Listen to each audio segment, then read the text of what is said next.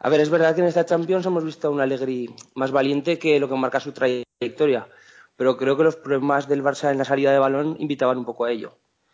Creo que las debilidades del Madrid no son tan marcadas.